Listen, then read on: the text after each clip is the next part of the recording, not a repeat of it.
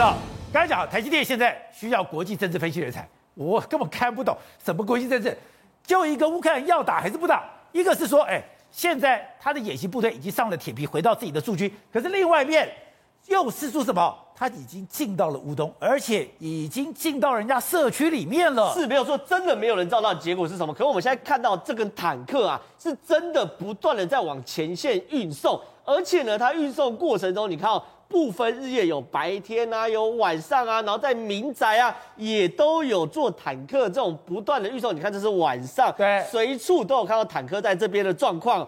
而且呢，除了这种各式各样的坦克之外呢，我们也看到那种野战医院也是一车一车，因为野战医院其实都模组化了，一个列车一个列车的往前线送哦。是这个东西，你看这上面都都有所谓红色，这是野战医院的装备，对，对，都是有红色十字架，对不对？都是野战医院装备。所以说，我们昨天又给大家看这个卫星照片啊，这个画面是更清楚，就说前线已经做好流血的准备。然后呢，最让我们觉得担心，说连血袋都带过去了，对，血袋都带过去。然后呢，我们还发现说，在前线竟然部署了伊斯坎德尔的导弹哦。我这样讲好了，对于这个就是伊斯坎德尔导弹，我们就知道过去以现在的俄罗斯来说，它有很多武器是从冷战时期留下来的。可是这个伊斯坎德尔导弹是这几年才服役的，是这种新式的炮弹。简单讲，它是这种属于短程的导弹，它的射距大概是四百公里左右。然后呢，它的弹头可以应付所有全地形的战斗，比如说有子母弹，子母弹就面临到大规模的军队集结的时候，对不对？子母弹就是集束炸弹，一枚打过去的时候，天女散花打下去，它上面还有有钻地弹、有燃烧弹，甚至这个伊斯坎德尔的导弹还可以弄什么电磁脉冲弹。简单讲，我要在这边打所谓的这个电磁波的电子作战。它也可以应付，所以你可以看到，俄罗斯在往这边运的时候呢，它不是只有运送一些冷战时期的兵器，一些目前最新最好的，包含潜舰，包含这个核弹头，包含刚伊斯坎德尔的导弹，全部都往边境走。所以你说真不会打吗？可你看完这个东西，你也很担心会不会打，对不对？而且呢，其实还有战争以外的，这个刀已经架在乌克兰的脖子上面。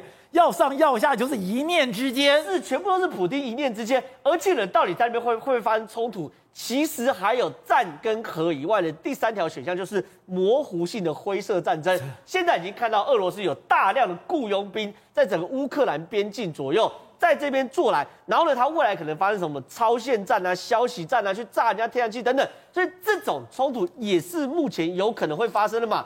所以呢，整个战争的气息很浓厚。可另外一件事就是宝杰跟你讲的，很多讯息都释放出来，我要开始撤了，有某种程度的善意出来了。比如说我们现在看到了整个演习部队某些地区的现在正在撤退啦，对，他在撤退要返回驻地嘛，对不对？那那种演习的撤退的企业看到就是这种大规模的运兵嘛，就是你看。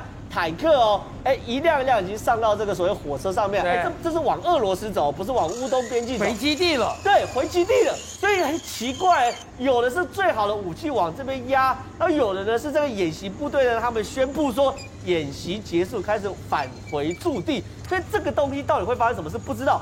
可是呢，俄罗斯目前媒体啊看起来有示范出一些善意在哦。比如说，俄罗斯卫星通讯社里面，克里姆林宫的发言人有告诉美国说：“哎，普丁是可以去谈判的啊，你谈判你就来嘛，你就开条件嘛，我就跟你谈。”然后呢，塔斯社也说了，因为美国现在不是猜吗？二月十六号会入侵吗？德俄罗斯的塔斯社说，哎，我们没有理由在二月十六号入侵乌克兰。那二月十七会不会？不知道嘛？二月十八会不会？他说二月十六不会，但到底会不会？没有人知道嘛。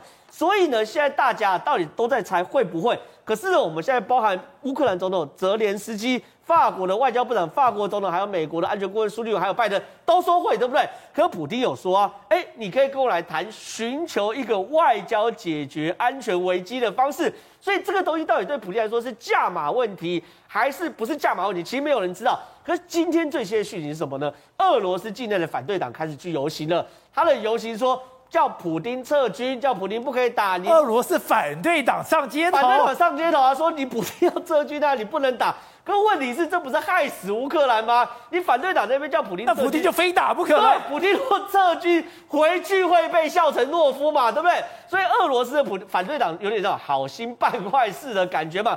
这整个大局势啊，有的运兵是不断在往前压，有的运兵呢是不断往后撤，所以到底结果是什么？其实坦白讲，没有人可以知道。好，瑞德，现在很多人把台湾跟乌克兰相提并论，是我们的处境非常类似。而这个时刻，先讲个，中国有一个运十二飞到我们的这个东引的上空，大家想说，哎，第一个当然讲说，这个是我们的整个说的相关单位有疏失，可第二个我才知道说，原来我们有一个环网系统。而这个运十二有可能来测试我们的环网系统，对，没错。那么国防部事实上呢，那么针对这件大家都很关心的事情，发表相关的谈话。有一件事情我不太了解，宝杰，你看现在这个画面是在东引的民众也拍下来的嘛？对。那为什么国防部竟然会说，那么这架运十二没有飞到我国的领空？那我请问一下，这个岛是什么岛？他拍到的这个岛是什么岛？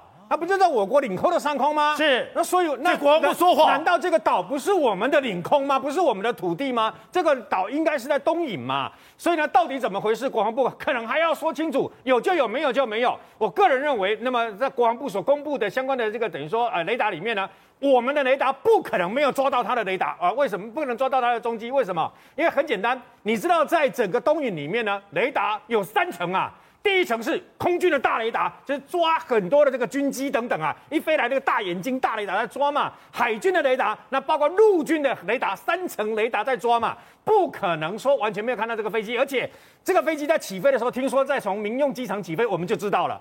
所以那时候知道它是从民用机场起飞的小飞机，是螺旋桨的飞机。虽然它在雷达上面光点很小，跟这个所谓的啊、相关的这个战斗机不太一样。但是它越飞进东引的时候，请问在雷达上面的截面积是不是越大，亮点是不是越大？所以你不可能不知道，而且它的民众都拍到了，它的声响这么大，民众都能拍到，怎么可能你没有发现？我个人比较研判是已经掌握，但不知道怎么处理，不敢动它。为什么？因为如果你动它的话呢，那你就糟了，因为它是从民用机场起飞。和慢速机也是螺旋桨嘛，这个经过这个变测的时候，很可能是海中共海监单位的运十二小飞机嘛。如果你打下它然后，我问你，待机就多掉啊，对不对？你把它打下来，它它民用飞机啊，它可以说中共可以说啊，它是啊这个航线啊这个机械故障，对，航线误判啊，所以不小心闯入嘛。它可以有很多种的说法，你不能把它打下来，但。你要 do something，你要做个什么动作嘛？我盯着你可以吧？你总不能让他直接这样进来嘛，对不对？我问你嘛，如果你让他直接进来，那东营那些飞弹是放假的吗？对，号称五百颗的飞弹是假的吗？你一定要做一些什么事情嘛？什么什么意思啊？以前外岛不管是乌丘还是东引，你随便你飞机跟相关的这个船舰进来靠近的话，闯入我国的这个相关的领海跟领空的时候，请问会做什么动作？驱离，很简单嘛。那你怎么怎么驱离啊？广播是一个，另外一个部分就是涉及驱离嘛。你不能打它，但你可以打它的旁边嘛。为什么？用火炮射击驱离的方式警告他。这种用五零机枪就可以试他，吓他了，把他吓得屁滚尿流了。不要什么，把这个五零机枪就可以吓到了。以为说好像哦，他这个运十二，所以吃定了，你不敢打他，所以呢，你就不能射击驱离。我告诉你，我们的好朋友饶志强吧，饶志强他开 F 十六，对不对？有一次他那个他曾经说过，他的那个战斗机的那个机舱里面，射控雷达被锁定，叭叭叭叭叫的时候。吓出一身冷汗呐！被导弹锁定，对，被突然间被锁定了以后，我跟你讲，没有一个飞行员会不怕的啦。所以呢，在如此的情况下，听说国防部花了一整天的时间，已经拟就了包括东引啊，包括所有全国的外岛一体适用的 SOP 啊。以后再遇到这种状况上，你要要要有什么一个作为嘛？你不是说把它给打下来，你打下来变成国际大事了，变成两岸之间的冲突嘛？但你一定要做一个动作，警告他嘛，不能让你想来就来，想走就走。你忘记了吗？俄罗斯跟包括中共的飞机飞到了包括这个日本跟南韩的相关领空的时候，他们还用信号弹，还用各式的这个这个机枪炮，直接在旁边射击嘛，类似这样叫你滚开，叫你离开啊！这个所以你一定要做一些什么事。好，重来，重点来了，他来做什么？东引第一次哦，东引岛距离中国是比较远的嘛，不像马祖、金门就在旁边。东引上面都是我们的飞弹，所以呢又是各层各层三层雷达，包括这个所谓天空飞弹的长白长白山雷达嘛。那他来干什么？他不是来测试的，难道来干什么的吗？有人说是不是来追美军的无人机？我告诉各位，美军无人机，请问有低飞的吗？大部分都是高空的嘛，对不对？所以呢，他用慢速机来，怎么可能是追美军的这个所谓无人机嘛？他来进行测试，测试什么呢？这次有人大家都提到这个有关于雷达的部分嘛？哦，我不相信三层雷达你完全抓不到它，要不然完蛋了，等包包等你捆的喝啊！不可能。可重点来了，就算知道国防部这次有讲啊，我们不能提供我们相关的这个呃，等于说全程监控的东西。如果你提供了，就是上他的当了嘛，他就要这个东西，他要知道你能够掌握到什么地方嘛。那我们事实上有各式各样的雷达的这个改进的计划，从以前的天网、强网，一直到后来哦，现在的这个所谓的环网，现在我们在计划的是环网计划，环网到即将现在正在进行改装的环展计划，跟各位解释一下干什么？雷达是雷达，可是你要知道很多雷达。各自为政的各各自为政的结果是什么样？我看到或者我没看到，最后大家都当作没看到，就是这样子，没办法。会有三不管地带，没办法连线嘛。那现在的环网，哎，你知道吗？天宫飞弹你跟爱国者飞弹不能连线，为什么？因为天空飞弹是我们中科院所设计的嘛，爱国者飞弹是美军所设计的嘛，对，所以呢没办法连线。所以我们现在正在进行一个计划，是什么呢？是把所有的防空飞弹全部连在一起，能够连在一起，还有雷达全部连在一起。这些雷达，全国的雷达呢？从东北角一直到屏东大汉山都可以连线，只有一个雷达不连线，新竹乐山雷达。哦、因为新竹乐山雷达它跟美军又有点关系，听说直接到夏威夷。对，还有就是它的影响太大了，所以除了新竹乐山雷达之外呢，没有连线之外，全国的雷达把它连线。我们现在的环网计划呢，那么已经连外岛这些都在连线。中共想要了解到底飞机要什么状况下来你会有死角？各位。雷达，雷达跟人一样，你不要以为雷达什么都能解得到，雷达也有它的死角哦。所以呢，它运十二过来以后，为什么呢？中共在二零一三年的时候，用这样的一个小飞机，螺旋桨的慢速机，没什么杀伤力的慢速机，闯进去钓鱼台呀、啊，你知道吗？闯进去钓鱼台，突破了，那是突破了日本的相关的这个雷达，你知道吗？那日本发现逮起爪雕，怎么从前就出现这个？赶快用 F 十五升空去拦截。